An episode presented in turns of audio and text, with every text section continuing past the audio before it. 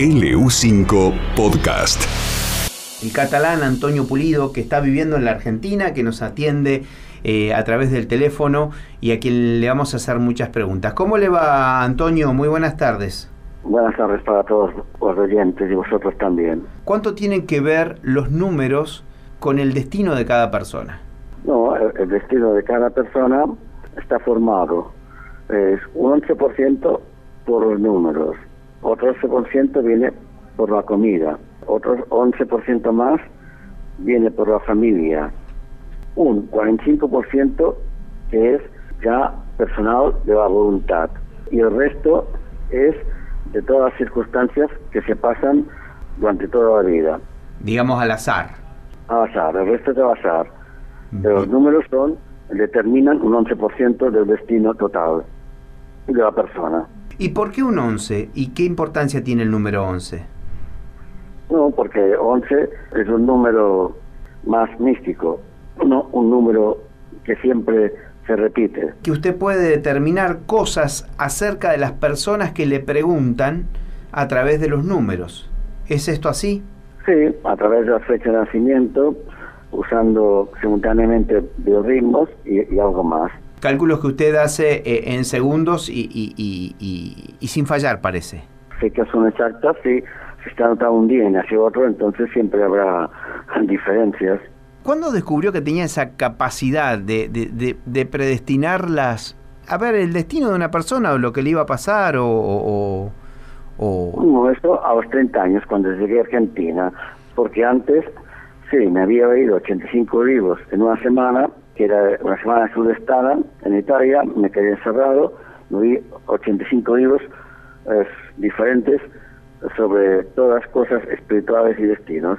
Y en los tres meses de resistencia, pues allí pude probar y verificar qué era cierto y qué no. Y, y después ya separé y cada vez perfeccioné más. ¿En qué consiste el biorritmo de una persona? Los biorritmos son ciclos eh, de hormona hipófisis. Hay tres ciclos conocidos. Uno de 23 días que llaman físico.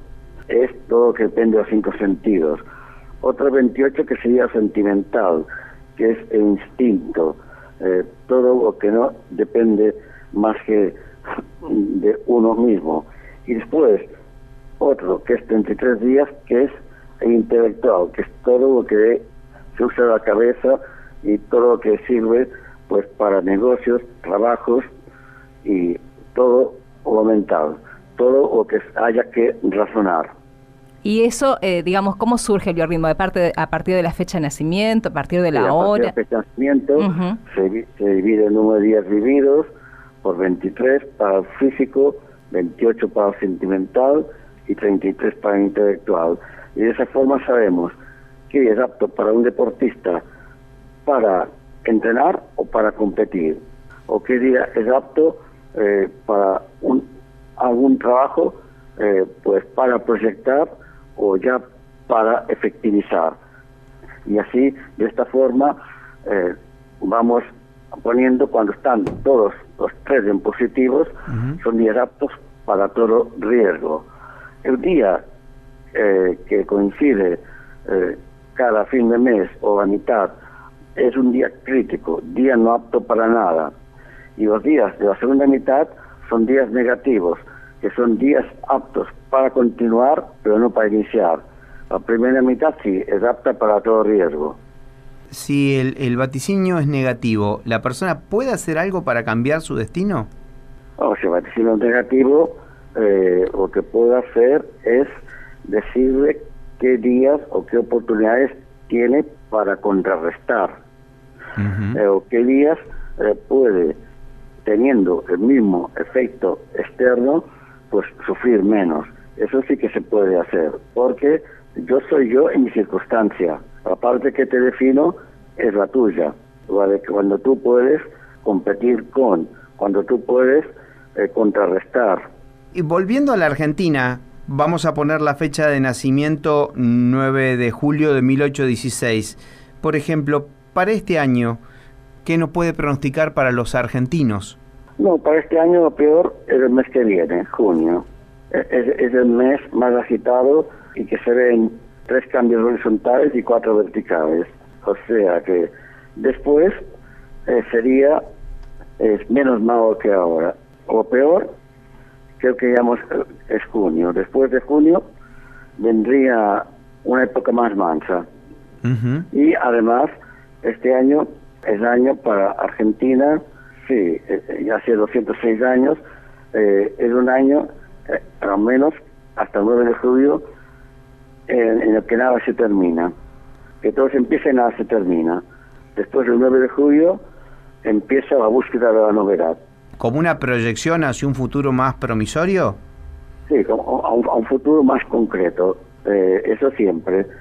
Pero hasta el 9 de julio nos toca pasar una cuarentena de 25 de mayo al 9 de julio, una cuarentena de sufrimiento. Hay que atravesar la cuarentena. Después del 9 de julio ya puede estar un poco más avanzado, pacífico y algo más de orden. Eh, ¿Usted se considera un elegido o puede alguna persona también desarrollar sus capacidades como usted las desarrolló?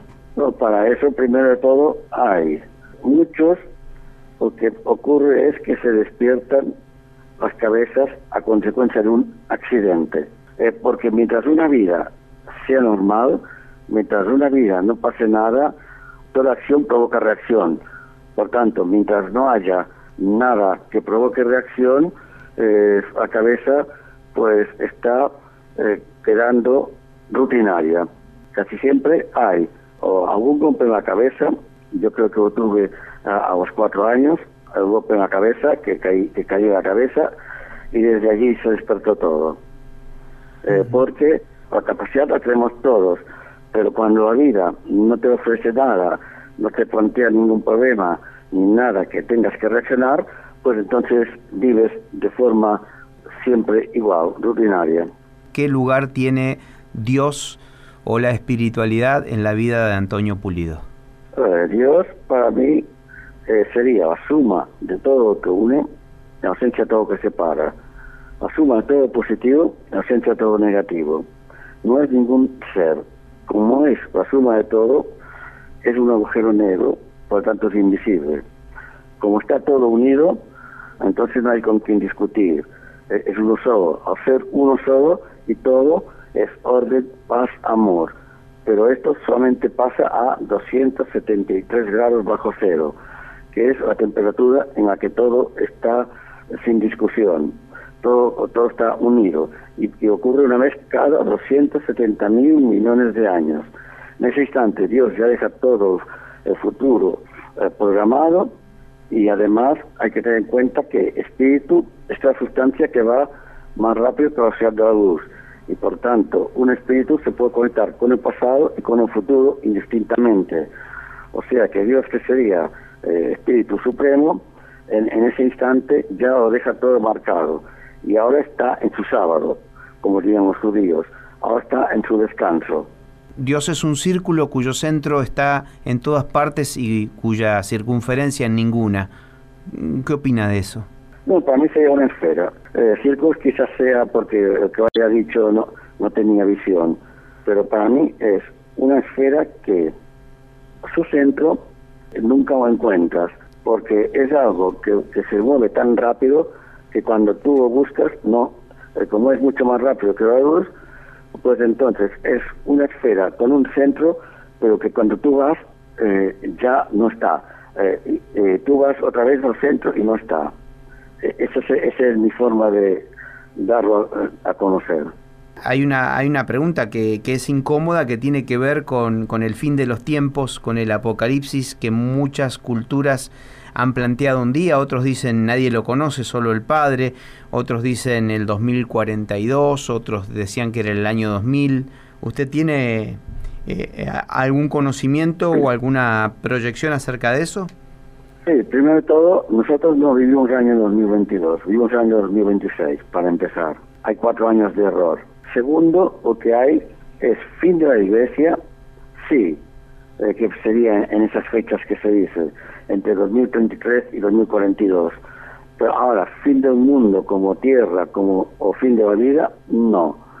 Fin de la especie humana, aún faltan bastantes eh, milenios. Y fin de la tierra, faltan millones de años, porque ya será cuestión de usar.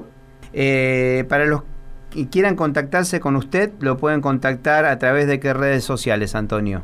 Mira, eh, hay www.antoniopulidomente.com, eh, esa es la web, y a partir de la web allí podrán encontrar noticias de todo, noticias también de, lo que he hecho, de libros publicados y, demás cuestiones.